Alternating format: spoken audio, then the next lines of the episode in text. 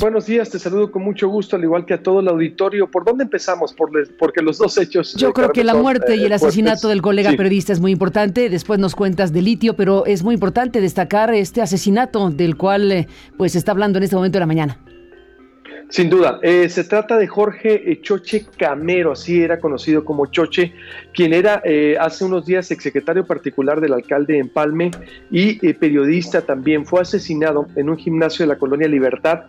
Él tenía 28 años y minutos antes de las 9 de la noche se reportó en redes sociales el hecho violento donde perdió la vida quien desde años atrás se desempeñó como locutor, reportero, publicista y director de la página de noticias El Informativo, según sus datos también en redes sociales. Se informó que hace unos días Carmen había renunciado a su puesto al lado del presidente municipal y se incorporó de nuevo a sus actividades del medio informativo que manejaba. Es la segunda persona asesinada que tiene relación con el gobierno empalmense en lo que va del año. Carmen, este dato es muy importante. Luego de que el encargado del área de informática y exdiputado local, David Palafox, eh, fuera eh, privado de eh, la libertad el 28 de enero y encontrado sin vida días antes. según lo, lo que dijo la autoridad, eh, Carmen, ojo, lo que reportó la autoridad en sus eh, redes sociales a través de la cuenta de Twitter en Sonora. La agresión registrada el día de hoy, dijo ayer en la colonia Libertad en Palme, donde privaron de la vida con proyectiles de arma de fuego a Jorge Luis Camero Zazueta El Choche, es investigada por la Fiscalía de Sonora en coordinación con integrantes de la Mesa de Seguridad Estatal había solicitado licencia al ayuntamiento de Empalme el 9 de febrero, cuando en un video que circuló en redes sociales fue objeto de señalamientos de participar en una estructura criminal, ojo, lo cual era sujeto a investigación en una carpeta por el delito de homicidio. Te estoy leyendo lo que eh, textualmente en Twitter la fiscalía eh, publicó se le menciona como quien, ojo, se le menciona como quien tenía un portal en Facebook denominado El Informativo, que fue creado en mayo del 2018, sin que hasta el momento se haya podido confirmar. Jorge Luis Camero fue privado de la vida este 24 de febrero en ataque directo al estar en el interior de un gimnasio. En el lugar se recolectaron ocho casquillos percutidos calibre 9 milímetros. Investiga eh, dice la autoridad. Sin embargo, sí, el portal de noticias o la página de Facebook a la que alude la autoridad Carmen sí está vigente, sí es una, página con actividad por aquello que dice la autoridad aquí en, su tweet eh, tercero. Se le menciona como quien tenía un portal en Facebook denominado El Informativo, que fue creado en mayo del 2018 sin que hasta el momento se haya podido confirmar. Es decir, eh, aunque la información dice lo contrario. Eh, me refería ahorita, quiero corregir también, Carmen, dije David Palafox, no es Daniel Palafox Suárez, eh, el, el, el, exdiputado asesinado. Eh, esto, Carmen, hace dos semanas a través de un video, antes de ser asesinado el diputado, lo grabó el exdiputado, hizo declaraciones muy fuertes, Carmen, sobre los presuntos responsables del atentado al Palacio Municipal de Guaymas. ¿Recuerdas lo que también te narramos en su momento en noviembre, donde perdió la vida una mujer? Que estaban eh, manifestándose eh, en una cadena feminista. Interrogado por supuestos miembros de un grupo criminal, Palafox dijo tener un puesto en el Departamento de Informática del Ayuntamiento de Palme y ser propietario también de una empresa. Eh, un interlocutor aparecía en un video, Carmen, y mencionaba, por ejemplo, el exdiputado, quienes habían sido los responsables del atentado, Carmen.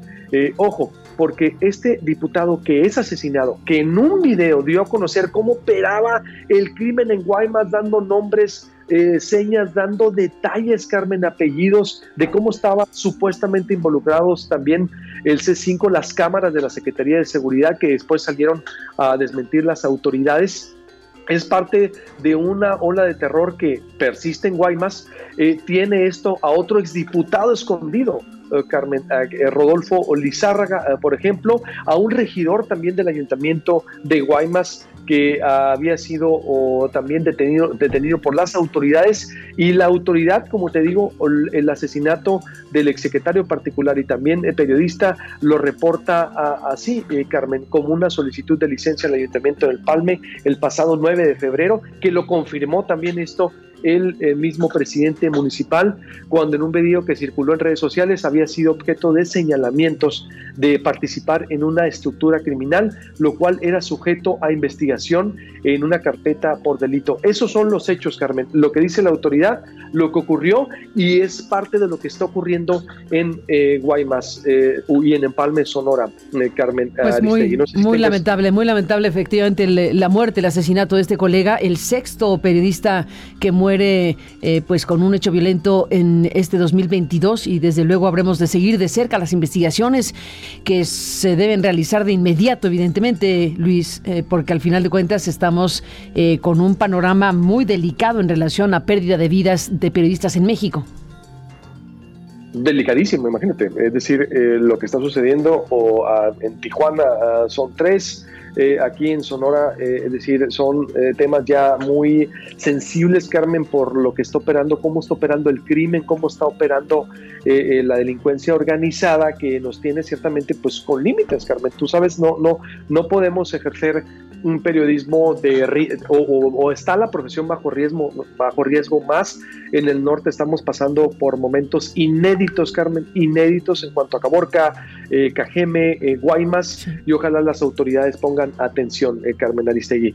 Eh, si gustas, te, puedo comentar también las declaraciones inéditas de un hijo de un gobernador. Oye, sí, el tema del litio, el tema del hijo de Durazo, es un tema, hablando de China, por cierto. Cuéntanos. Sí, y, no, y sobre todo, Carmen Aristegui, a ver, ojo, que aparece por primera vez un hijo de un gobernador en la escena pública. Es decir, habíamos visto, aquí en Sonora estamos acostumbrados, y no es que esté diciendo que esté bien, sino que siempre hermanos de la familia de un gobernador en turno, de esposos o esposas de eh, gobernadores que han estado cerca del poder, Carmen. Es la primera vez que alguien aparece activamente, públicamente, se presenta a los micrófonos de un medio de comunicación, creo que ha dado también otras entrevistas a otros medios, no lo sé, estoy hablando por lo de Proyecto Puente, nosotros lo invitamos porque hace tres semanas circuló un video en donde él eh, apareció, Alfonso Durazo Chávez, defendiendo eh, al presidente Andrés Manuel López Obrador y llamando a votar por él en la revocación de mandato, obvio, a favor del presidente. Entonces dijimos nosotros, oye, ¿qué está pasando? ¿Cómo que el hijo del gobernador está haciendo activismo a favor del presidente? Y sí, resulta que eh, eh, preside la organización que siga la democracia. Eh, él estuvo ayer en Proyecto Puente y obvio lo cuestionamos si cuál iba a ser el papel de él en la política con Alfonso Durazo. Si íbamos a verlo en escándalos, pidiendo mochadas, o iba a haber alguna casa gris, alguna casa blanca, y él descartó, él dijo, a ver, yo estoy aquí financiando que siga eh, esta organización, que siga la democracia con mi dinero, de mis negocios, no voy a estar eh, haciendo ningún tipo de desvíos, eh, nunca dijo, al contrario, aquí estoy, no, no me estoy escondiendo, si hiciera algo malo, pues me escondería, es decir, no estuviera aquí, estuviera operando, dice, bajo la sombra.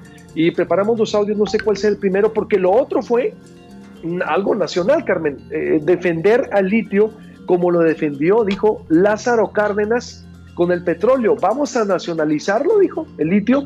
Vamos a revocar la concesión que se le dio a los chinos que la tienen ahorita operando Carmen, eh, Carmen en su momento fue Bacanora Minerals, pero en Ganfen, una empresa china, compró la mayoría de las acciones y ahorita son los chinos las que tienen alrededor o más del 90%, eh, pero hay una advertencia de que dentro de la reforma eléctrica, Carmen, que se está discutiendo, vienen las energías renovables, el litio es considerado así y el hijo del gobernador diciendo vamos a luchar para que el litio sea de los sonorenses, sea de los mexicanos, como lo hizo Lázaro o Cárdenas. Eh, Carmen, tenemos por ahí lo que dijo. Adelante, eh, por favor.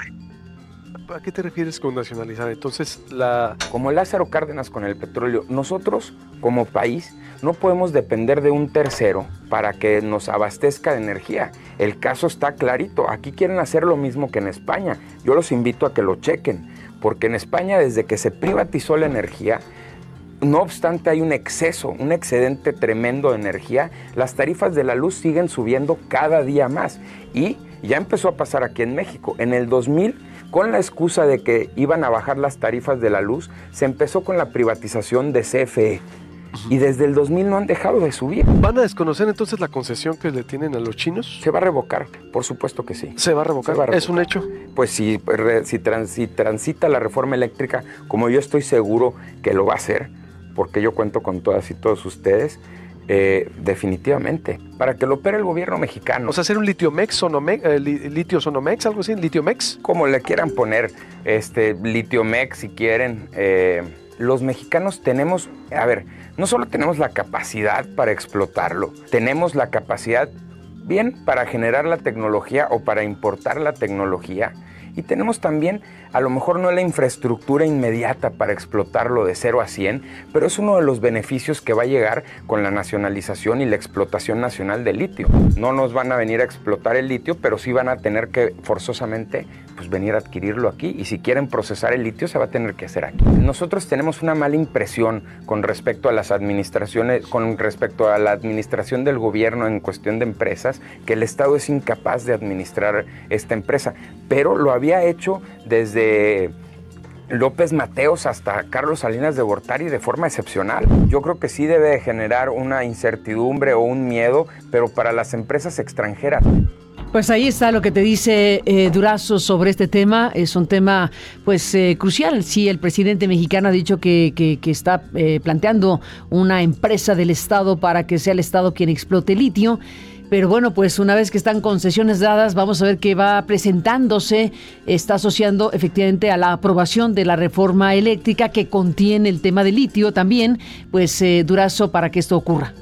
Sí, Carmen, exacto, pero lo dice más claro que el presidente. El presidente había dicho oh, ciertamente que debe ser de los mexicanos, pero el hijo del gobernador lo dice, vamos a revocar la concesión. La concesión la tienen actualmente los chinos, en Ganfen, eh, es de alguna manera un tema que aquí ha generado mucho ruido eh, con el sector empresarial. Ahorita nosotros más adelante también lo vamos a analizar con diferentes especialistas porque mm, se trata de que el gobierno desconocería una concesión ya dada, exacto como comentas, y la operaría el Estado mexicano a través de esta figura de Litiomex. Eh, la Asociación de Mineros, por ejemplo, en su momento, Carmen, había dicho, no, confiamos en que se va a respetar o pedían que se respetara a los concesionarios que ya se había otorgado esta operación. Entonces esto viene a, plantear un nuevo dilema, Carmen, un nuevo frente y me llama mucho la atención que exactamente es eso a través del hijo del gobernador que advierte. Yo le decía, bueno, pero ¿qué tiene que estar haciendo el hijo del gobernador en estos asuntos?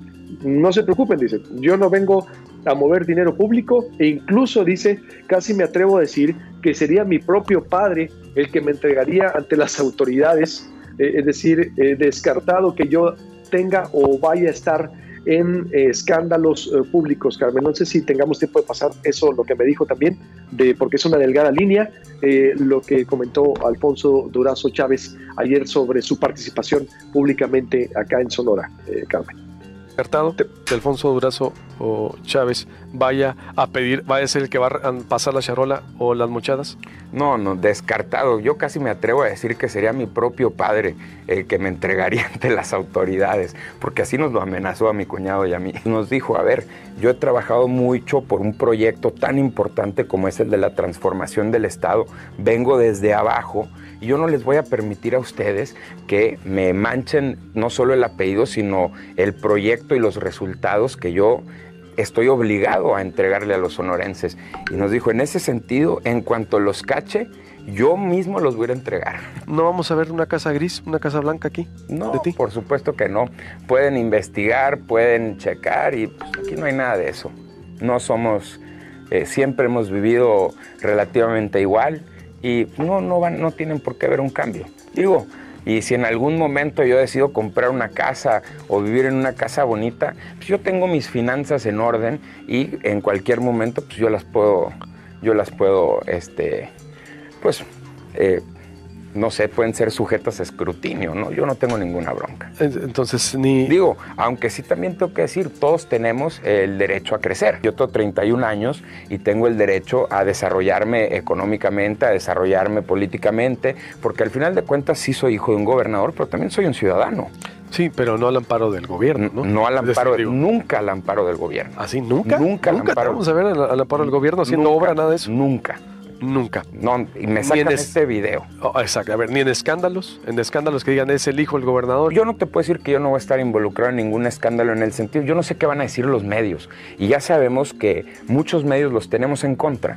Lo que sí te voy a prometer y lo que sí les digo aquí firmemente es, ni voy a intervenir en cuestiones de gobierno porque no soy funcionario ni voy a intervenir en cuestiones de negocios con gobierno porque no soy funcionario y no lo tengo permitido, ni voy a hacer yo nada que sea es la es parte de lo que te dijo en tu entrevista eh, Durazo eh, Luis Alberto y bueno pues ahí está el tema del litio ahí está la declaración que hace precisamente sobre el asunto.